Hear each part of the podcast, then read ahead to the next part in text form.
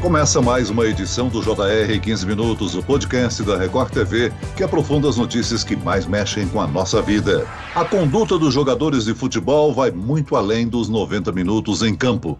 Não apenas por representar a equipe, o time ou a seleção.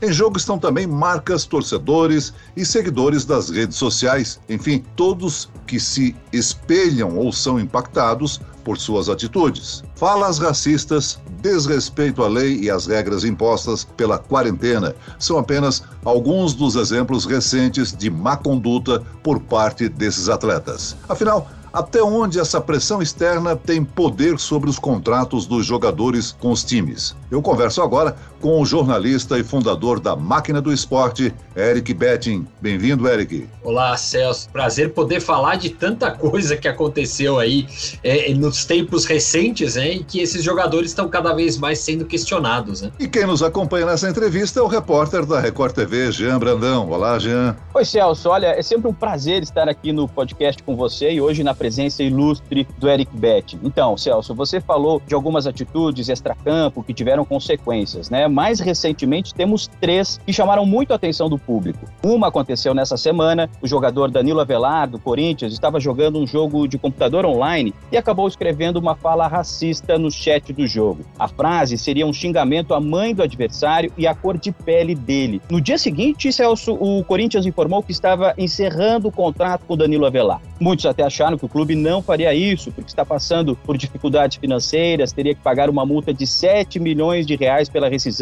mais os 4 milhões que ainda não terminou de pagar ao Torino pelo atleta. Enfim, podia ter uma alternativa aí neste caso, né? Deixá-lo sem jogar até o fim do contrato, um acordo de ambas as partes. Mas diante disso, Eric, eu te pergunto, você acha que o Corinthians tomou a decisão correta neste caso? Olha, já acho que esse é, é talvez seja um caso emblemático para a própria indústria do esporte brasileira, né? Se for realmente acontecer isso, né? Porque a gente vai ver ainda alguns desdobramentos desse caso, mas é, seria, acho que a primeira vez que o clube toma uma atitude teoricamente tão radical, né? De intolerância à intolerância, se a gente pode dizer assim, ou intolerância ao racismo. Nesse caso, que, o que eu vejo é que vai acabar indo para uma disputa jurídica, mas, independentemente de qual vai ser o desfecho dela, a gente com certeza vai ter uma, uma posição em que é, o clube vai deixar um recado muito claro para todos os seus atletas. Você tem que ter uma conduta mais profissional, né? Não, não adianta o atleta achar, ah, mas eu estava no ambiente X, eu só estava ali no joguinho. E até achei que, que o Danilo foi muito bem ao se expor ali e reconhecer o erro dele. Isso a gente, obviamente, tem vários pontos a serem discutidos em relação a isso, mas ele, pelo menos, é, em nenhum momento ele falou: ah, desculpa quem se sentiu ofendido, aquela desculpa que a gente sempre vê acontecer. Ele foi muito claro em falar: eu errei. E talvez isso pudesse amenizar um pouco a situação dele, mas com certeza vai ser um caso que a gente vai ver desenrolar ainda na justiça. Só que eu, eu considero que possa ser realmente um, um divisor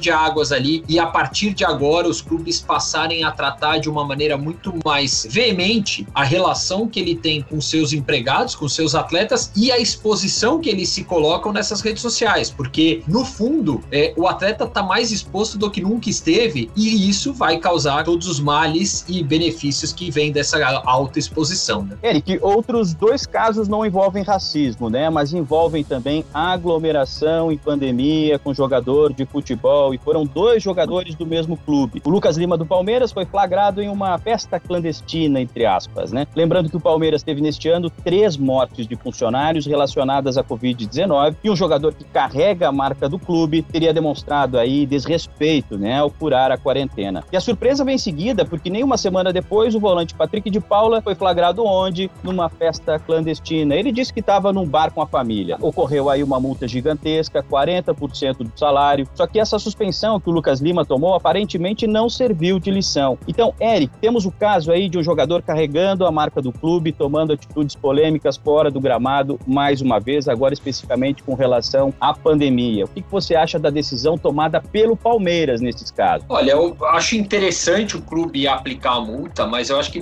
mais do que isso, ele deveria fazer um trabalho gigantesco de educação aos seus atletas, né? Educação, primeiro, a, questão sanitária, a questão do momento que a gente passa e que vive, né? O atleta tem que entender que ele precisa ser é, muito cuidadoso. Por quê? Porque ele realmente se expõe e ele é aquele caso que não é que ele só aglomerou uma vez e depois ficou dentro de casa com a família, né? Ele tá viajando, tá em contato com outros jogadores, está treinando, enfim, o contato e o convívio com outras pessoas é muito grande. Talvez seja um dos poucos ali trabalhadores que não parou basicamente muito tempo e ficou de home office, né? Não dá, não dá pro atleta jogar de casa, né? Então a gente tem uma situação em que, para mim, é mais do que só a questão da punição, o clube deveria fazer sim um trabalho muito grande de educação aos atletas, né? E isso vem desde as categorias de base. É curioso a gente notar que esse é um fenômeno também mundial, né? É muito difícil você muitas vezes controlar o ímpeto dos seus atletas. Aí a gente justifica, ah, eles são jovens, querem sair, querem se divertir e tal. Ok, mas eles têm que entender a importância de representar grandes instituições, como é o caso do Palmeiras agora com Patrick de Paulo e Lucas Lima. É, o atleta tem que entender a responsabilidade que ele carrega de representar milhões de torcedores e torcedores que pensam de várias formas. Então ele tem que tentar entender até para valorizar-se e valorizar o clube que ele atua. Bem, nós temos que deixar claro que essas atitudes não são restritas a jogadores do Palmeiras ou do Corinthians, como o Jean Brandão citou aí. Já que atletas do São Paulo, por exemplo, o Arboleda, também foram flagrados em aglomeração. Utilizamos esses dois exemplos, pois são os mais recentes. Ainda assim, Eric, existe uma área nebulosa entre o que um atleta pode ou não fazer fora do campo, porque ele é ligado ao contrato com o clube e aos contratos com patrocinadores. Esse tipo de regra está explícita nos contratos que o jogador assina com o clube sobre ter que seguir uma determinada conduta, manter discrição de alguma maneira, seja política ou social? Olha, Celso, não dá pra gente dizer que é, em contrato, até por, por lei, nem vai poder in, é, instruir que ele não pode se manifestar, né, politicamente, é o direito de liberdade de expressão. Mas com certeza no contrato, e por isso os próprios clubes podem aplicar as multas né, aos seus atletas, é, tem a questão da conduta dele ferir a imagem do clube. E é muitas vezes isso que é usado no, no contrato, tanto de patrocínio quanto de, de trabalho ali do atleta com o clube. O atleta é um representante do clube. Ele não vai poder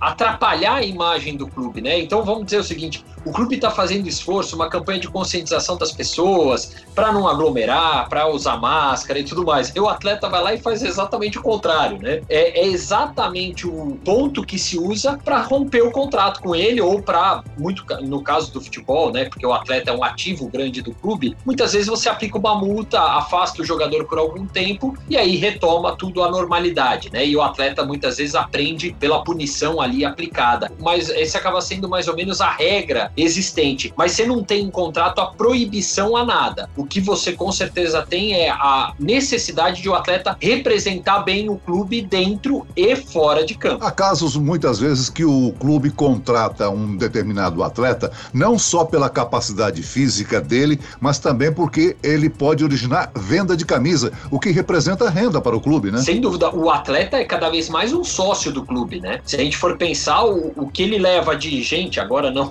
não atualmente, mas ele pode levar torcedor para dentro do estádio, ele pode ajudar a conquistar patrocinadores, é, ele pode se tornar uma grande máquina de gerar dinheiro para o próprio clube. Acho que o caso mais emblemático que a gente tem é do Piquet, zagueiro do Barcelona, que foi ele o responsável por levar o patrocinador Master pro Barcelona. Ele foi um jogador que conquistou o maior contrato de camisa de, do Barcelona da história, foi trazido por um jogador, porque ele tinha relacionamento com o dono da empresa patrocinadora. Então é muito curioso como o atleta hoje virou também um cara de negócios para o clube, né? E, e, até por isso essa relação tem que ser cada vez mais pautada por um profissionalismo dos dois lados. Agora, no final do ano passado, você escreveu um artigo falando da vida privada do Neymar e do governador de São Paulo, João Dória, por conta de aglomeração de final de ano ou por fazer viagem ao exterior. Vamos focar apenas no futebol. Nesse artigo, foi interessante a comparação que você fez dessa atitude, de certa maneira desrespeitosa de Neymar, e com dois dos melhores jogadores do mundo, Messi e Cristiano Ronaldo. Você diria que esses três jogadores possuem uma visão diferente de como se portar na vida pública e privada? Sem dúvida tem muita diferença, até por, pela, pela questão de quem está envolvido na rotina de dia a dia. Eu acho que tem, tem três pontos, citando esses três especificamente. O Neymar e o Cristiano Ronaldo são mais parecidos, né? São caras que gostam da mídia, que gostam de aparecer e que gostam de promover-se a partir de redes sociais sociais. O Messi já é aquele cara mais quietão, fica na dele, gosta de estar tá, é, ali com a mulher e os filhos em casa, ele não, não é tanto de expor a rotina dele. Já o Cristiano Ronaldo e o, e o Neymar são mestres em fazer isso. É, o ponto que eu vejo é o Cristiano Ronaldo, que já fez muita besteira na vida dele antes, aprendeu a ser recluso do que ele precisa ser recluso. Então, a exposição que ele dá da vida dele quase sempre é relacionada à vida profissional dele. E com isso ele blinda, se a gente pode dizer assim, as polêmicas, né? Ah, no caso do, do Neymar, não. O Neymar, ele, ele ainda tem muito, é, muita imaturidade, se a gente pode dizer assim, de pensar nas consequências daquilo que ele vai fazer. Né? Ele precisa entender que o tamanho que ele tem hoje, a importância que ele tem hoje, os pequenos gestos contam. E foi até por isso que eu comparei naquela época com o governador de São Paulo, né? Os gestos que as pessoas públicas tomam, as atitudes que elas têm e o que isso reflete como exemplo para a população em geral. E isso que eu acho que os grandes astros do esporte precisam estar espertos, porque eles representam muito mais do que só uma grande qualidade para desempenhar o papel dele como esportista. Agora, Eric, a gente não está tendo torcida no estádio, né? Certamente esses casos que aconteceram, que acabaram de acontecer envolvendo racismo, curar, distanciamento social durante a pandemia, seriam temas abordados na arquibancada pelas torcidas. Como não tem jogo de futebol com presença de torcida, isso se tornou um prato cheio para as redes sociais, né? Então, só que essa pressão social apenas pelas redes sociais, pela internet, parece não resolver todos os problemas, né? Você acha que o jogador ou os clubes só andam na linha quando afeta o bolso, no caso de salário para jogadores, né? E patrocínio no caso de clube? A gente entra naquela questão da gente muitas vezes ser movido pelo receio, né? Pelo medo. Pode ser o medo de você tomar uma multa muito grande, pode ser o medo de você ser julgado aí é, é, por alguma atitude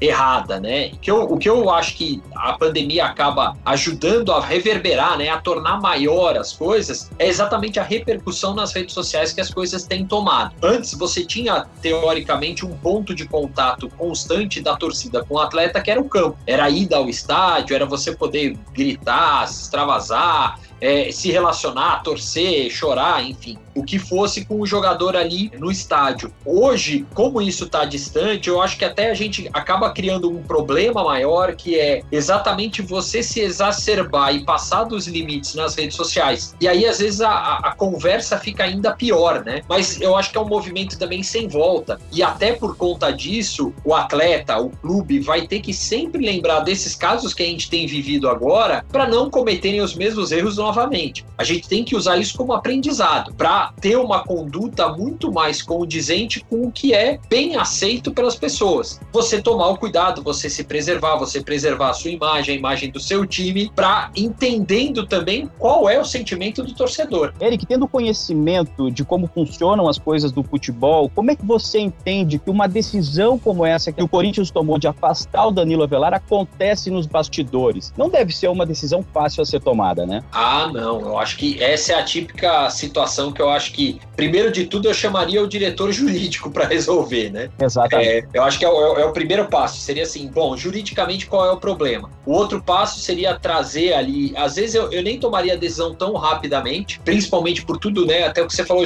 da, da questão do, do que envolve Danilo financeiramente, porque ela traz um impacto econômico para o clube significativo. É, e além disso, eu ponderaria a opinião pública em geral. Será que você precisaria ser tão radical a ponto de romper o contrato e não querer conversa, ou a gente vai conseguir reduzir o racismo conscientizando cada vez mais as pessoas sobre a questão é, racial. Então eu, eu vejo muito, eu acho que muitos dos erros que a gente comete são erros muitas vezes por ignorância, ignorância no sentido da gente não entender ou não conhecer, né?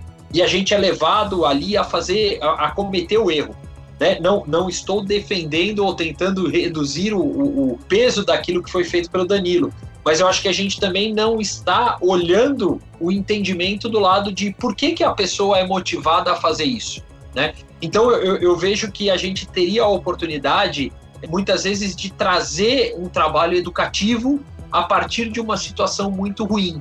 E talvez essa fosse a melhor situação do ponto de vista financeiro, do ponto de vista pessoal, de você simplesmente não, não acabar com a pessoa pelo erro que ela cometeu, mas dá a ela a oportunidade de se redimir do erro cometido. A gente não pode ser tão radical quanto uma ofensa racista. a gente tem que pensar melhor como conduzir esse processo, até porque envolve, como você disse, um atleta que tem uma multa rescisória e um valor ainda a ser pago pela contratação dele.